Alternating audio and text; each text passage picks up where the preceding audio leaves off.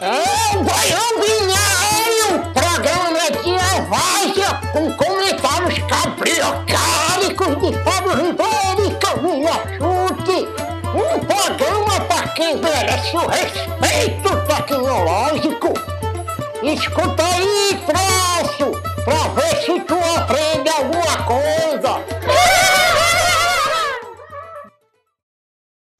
Bom dia, Cá. Bom dia, Fábio. Eu e os meus Sete brincos posição.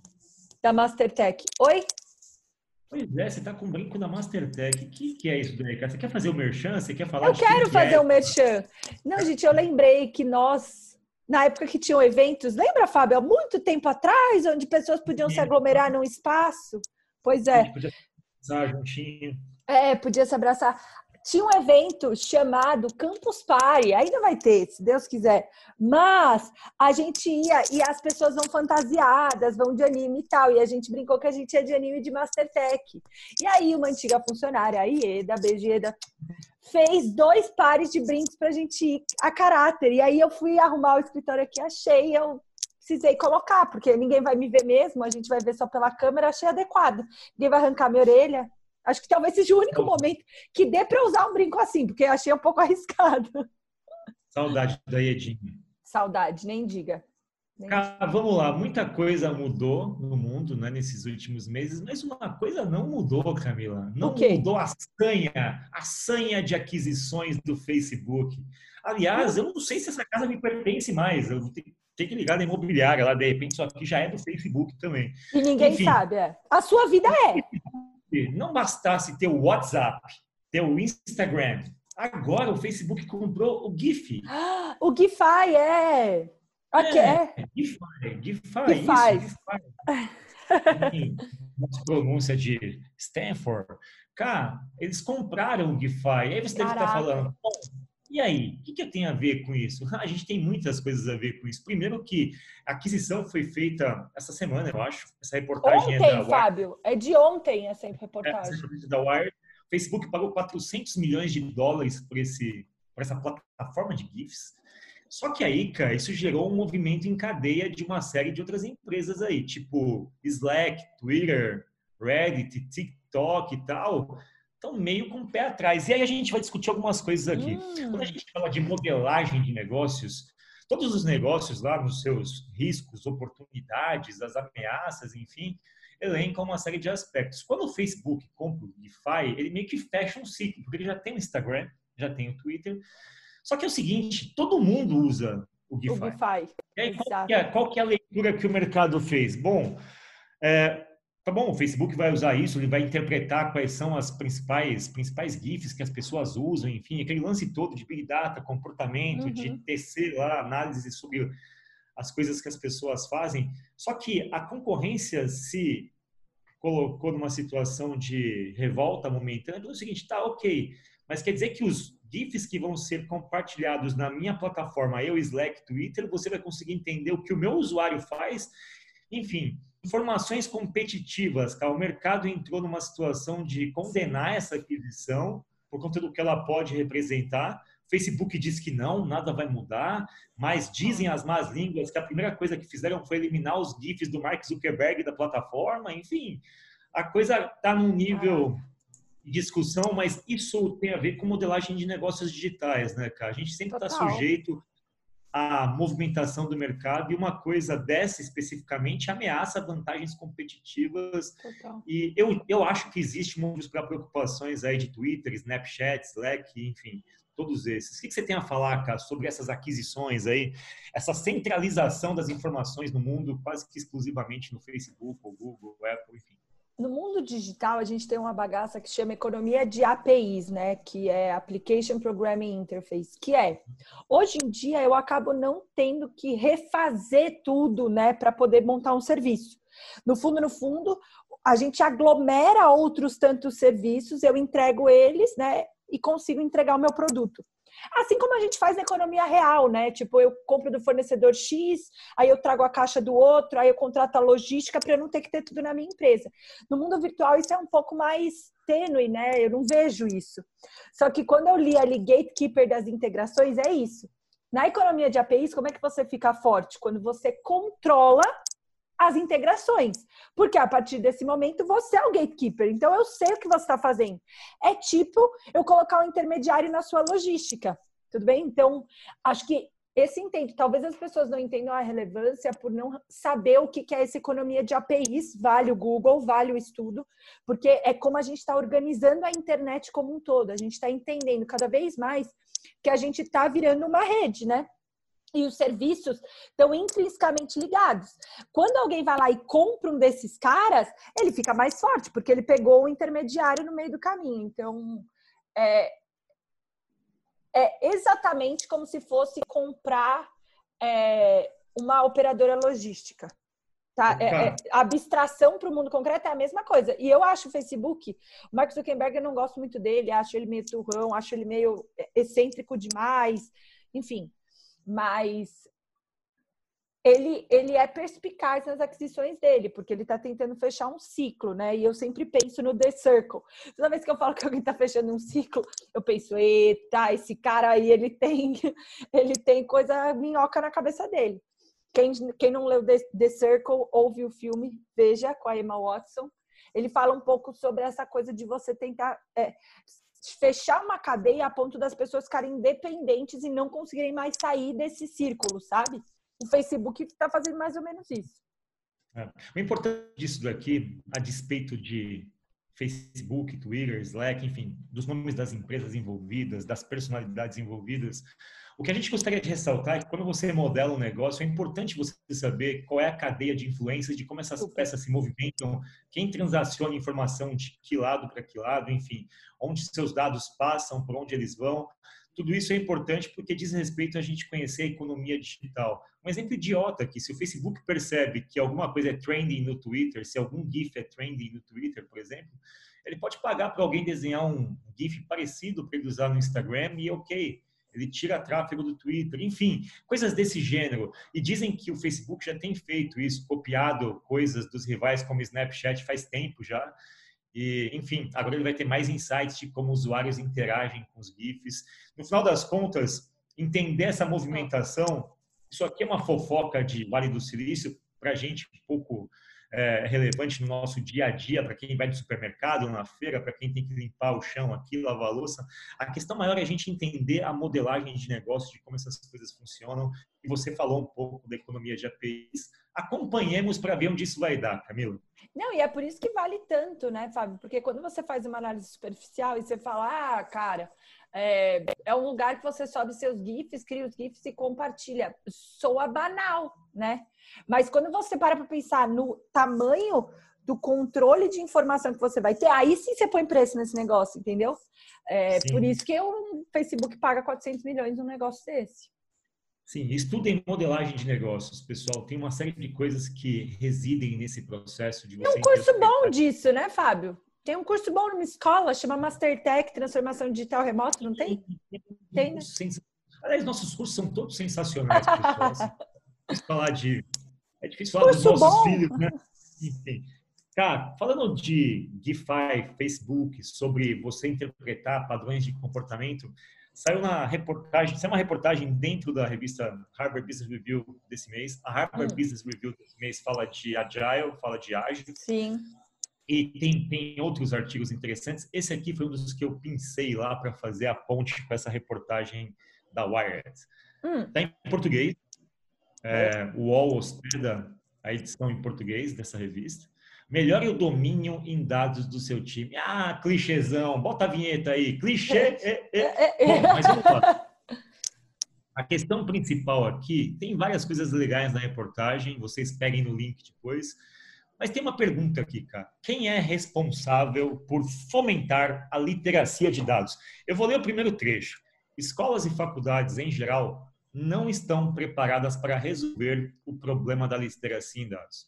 Os currículos de matemática priorizam conceitos essenciais, cálculo e álgebra, álgebra, acima das matérias aplicadas, como, por exemplo, estatísticas e probabilidade. Campanhas para o maior pragmatismo passaram despercebidas. Atualmente, essa responsabilidade migrou das instituições acadêmicas para as empresas, onde os programas de desenvolvimento de competências prosperam. Bom, cara, O que, que você tem a falar sobre isso? Porque isso é uma bandeira que a gente carrega há um bom tempo Não. sobre o quanto os currículos estão defasados e o quanto isso, de certa forma, implica numa geração inteira que não sabe manipular dados, que não sabe interpretar padrões e que carrega toda essa defasagem intelectual para as áreas onde elas trabalham, nas engenharias, matemáticas, ciências e programação, enfim. O que, que você tem a dizer, cara? Cara, eu fico um pouco. Eu tenho uma leve raiva, não posso negar, tá? Porque a minha sensação é: porra, a gente tá falando isso há três anos, quatro anos. E aí vem a Harvard Business Review e vem disso como se fosse tipo: oh, temos que fazer literacia. Eu fico com uma raiva leve. Tipo, fazer a pergunta certa, entender quais dados são relevantes. É tipo. O que o Mastertech faz no tri, eu fico com um pouco de raiva, mas passar dessa raiva de ego, talvez, produzida pelo meu ego, é, eu acho que é importante a gente estar tá colocando isso em pauta para a gente poder estruturar uma jornada que enderece isso, sabe, Fá? Porque eu não acho que é só a empresa responsável. Se a gente consegue dividir essas responsabilidades ao longo de uma cadeia formativa de um indivíduo, Pô, que legal! Se a gente consegue discutir isso com a família, se a gente consegue discutir isso na escola, na empresa, a gente vai ficando cada vez mais forte, né? Enquanto sociedade, a gente vai cada vez mais entendendo. Eu lembro que no TED, teve um TED. Eu vou, eu vou te dar. Vai. Eu, não, eu vou te dar mais um pouco disso. A gente montou um curso na Mastertech que é exatamente o que está nesse parágrafo aqui, chama Programação a Lápis. Vamos lá. Enquanto você busca por coragem, tem aqui respostas um pouco mais importantes. Um exemplo recente, conduzimos pesquisas com grupos focais, então, é, as habilidades de dados que estavam faltando em suas organizações, é, perguntaram quais as habilidades estavam faltando. Os times que foram pesquisados disseram o seguinte, olha, a gente não sente falta de habilidade técnica, mas sim da ausência de habilidades para a solução de problemas orientados dados. Mencionaram em especial que as pessoas não tinham as habilidades necessárias para dois pontos. Um, fazer a pergunta certa. Poxa vida, estou vivo para ver esse tipo de coisa escrita na Harvard no tópico 1. Bom, segundo, entender quais dados eram relevantes e como testar a validade dos dados que tinha. Ah, seria isso, teste de hipótese, enfim, investigações da cultura Lean. Interpretar bem os dados de forma que os resultados fossem úteis e relevantes. Oh! Testar hipóteses usando teste AB, criar visualizações simples de entender para que os líderes conseguissem compreender os resultados. Seria uma economia donut aqui? Oh, uau! Contar uma história que ajudasse os decisores a entender o grande cenário e agir de acordo com os resultados da análise. É Logicamente, precisamos de habilidades avançadas em ciências de dados, mas nossa pesquisa mostra que são a complementares a elas as soft skills que fazem a grande diferença. Por isso que a gente se dedicou tanto a montar um programa chamado Programação a Lápis a técnica, espera um pouquinho, hold on your, hold your horses.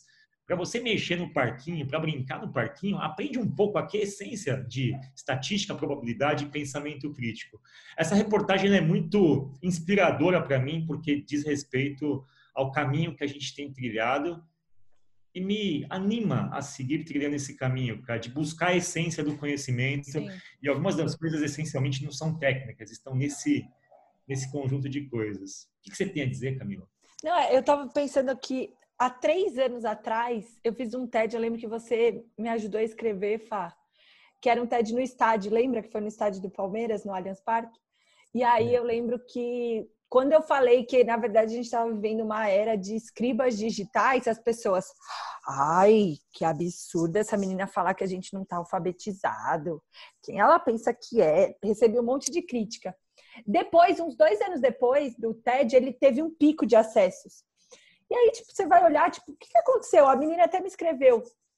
É, as pessoas começaram a reconhecer que, que de fato, a gente estava passando por uma transição e não estava mais suficiente a gente falar só de alfabetização, português, inglês, enfim, idiomas.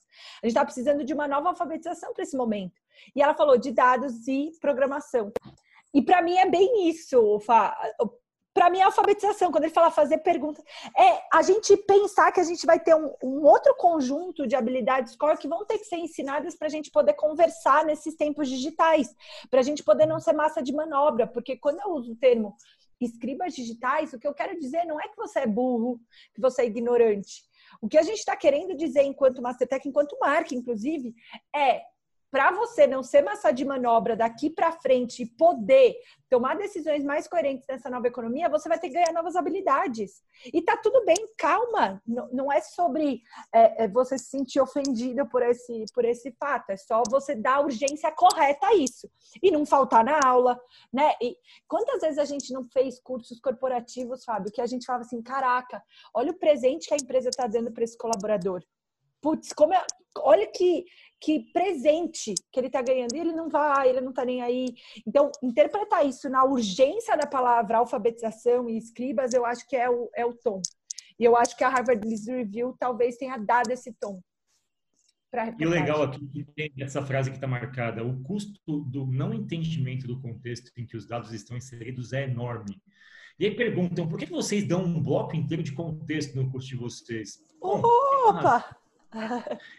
a gente pega o artigo anterior do Facebook adquirindo o GIFI, se você entende o contexto do porquê o Facebook é investiu 400 milhões de dólares para comprar uma empresa que faz GIF, que, que hospeda GIFs, uma plataforma de hospedagem de GIF, você consegue compreender por que, que essas informações são importantes sem saber nada de técnico, é sabendo isso. só efetivamente como funciona o contexto da economia digital. Belíssimo artigo, recomendo a leitura, Camila. Belíssima conexão, inclusive, Fábio, parabéns. Seguirei, seguirei, seguirei, porque minha vida é seguir. ah, isso aqui também me bate profundo, porque isso aqui me conecta com tudo, né? Esse, esse Peter cara, esse Sloterdijk. É, eu gosto muito dele, principalmente do cabelo, porque me dá uma sensação de afinidade, assim. Tipo, eu achei vocês parecidos. Obrigado, Camila.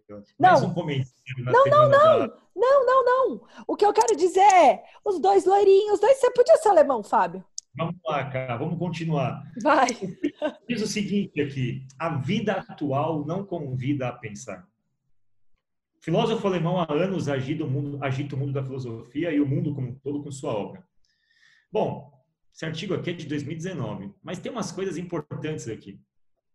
Quando a gente fala de pensamento crítico, a gente fala sobre a capacidade de interpretar contexto, de fazer a pergunta certa, tudo isso está relacionado a uma capacidade de você exercer um pensamento um pouco mais profundo.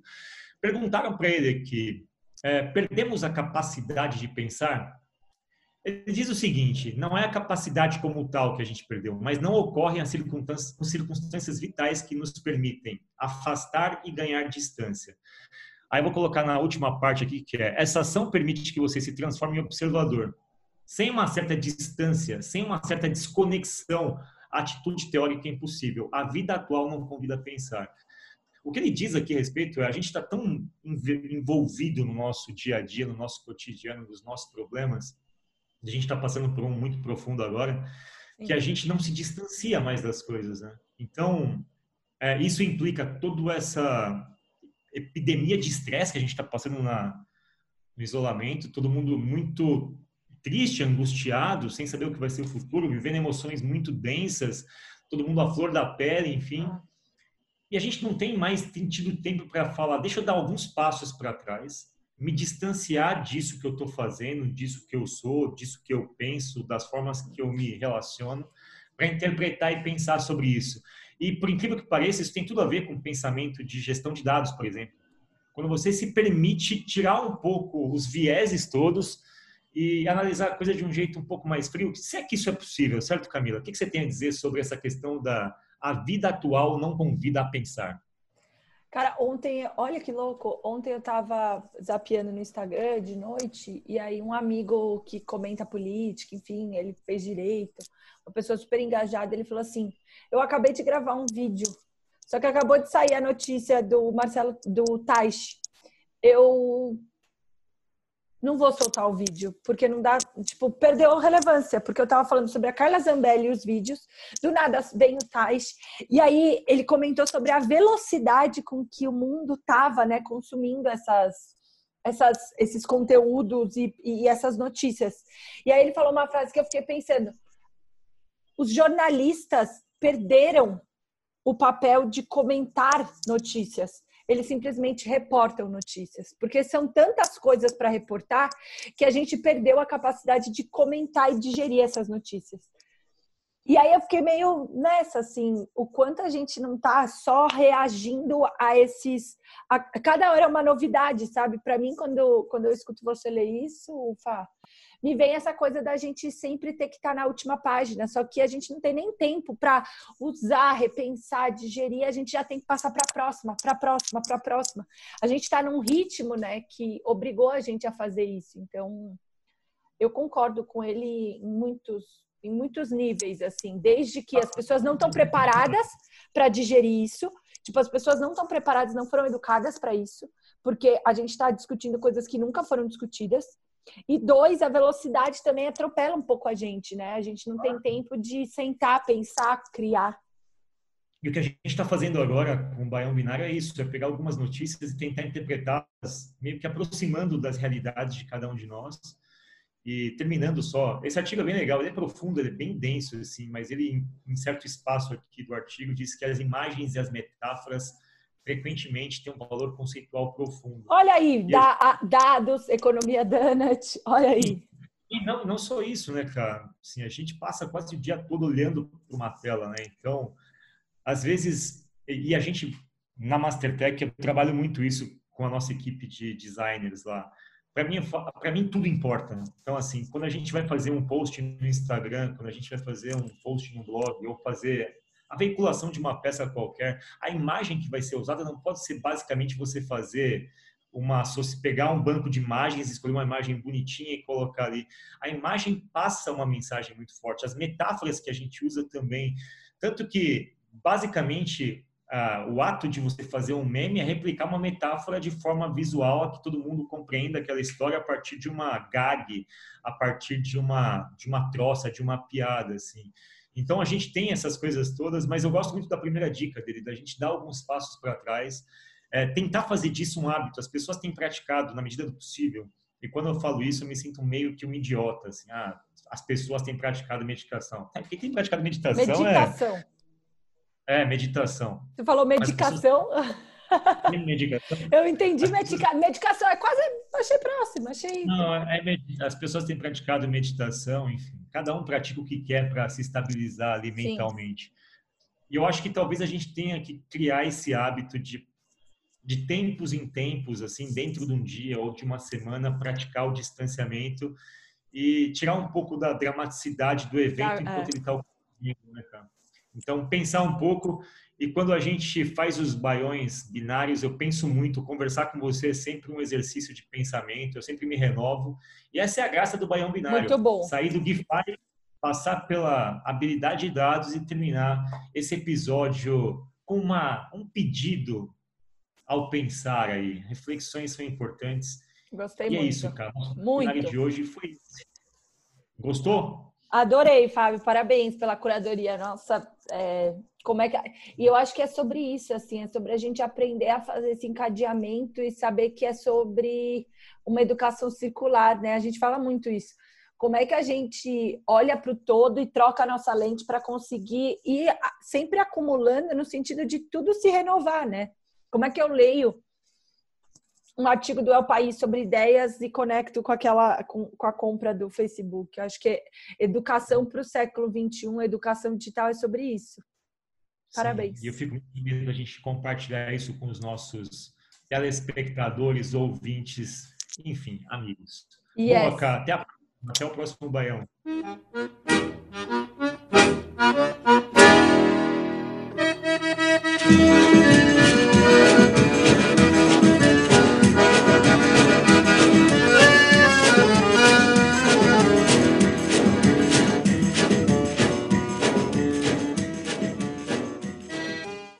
Esse podcast foi produzido pela Mastertech.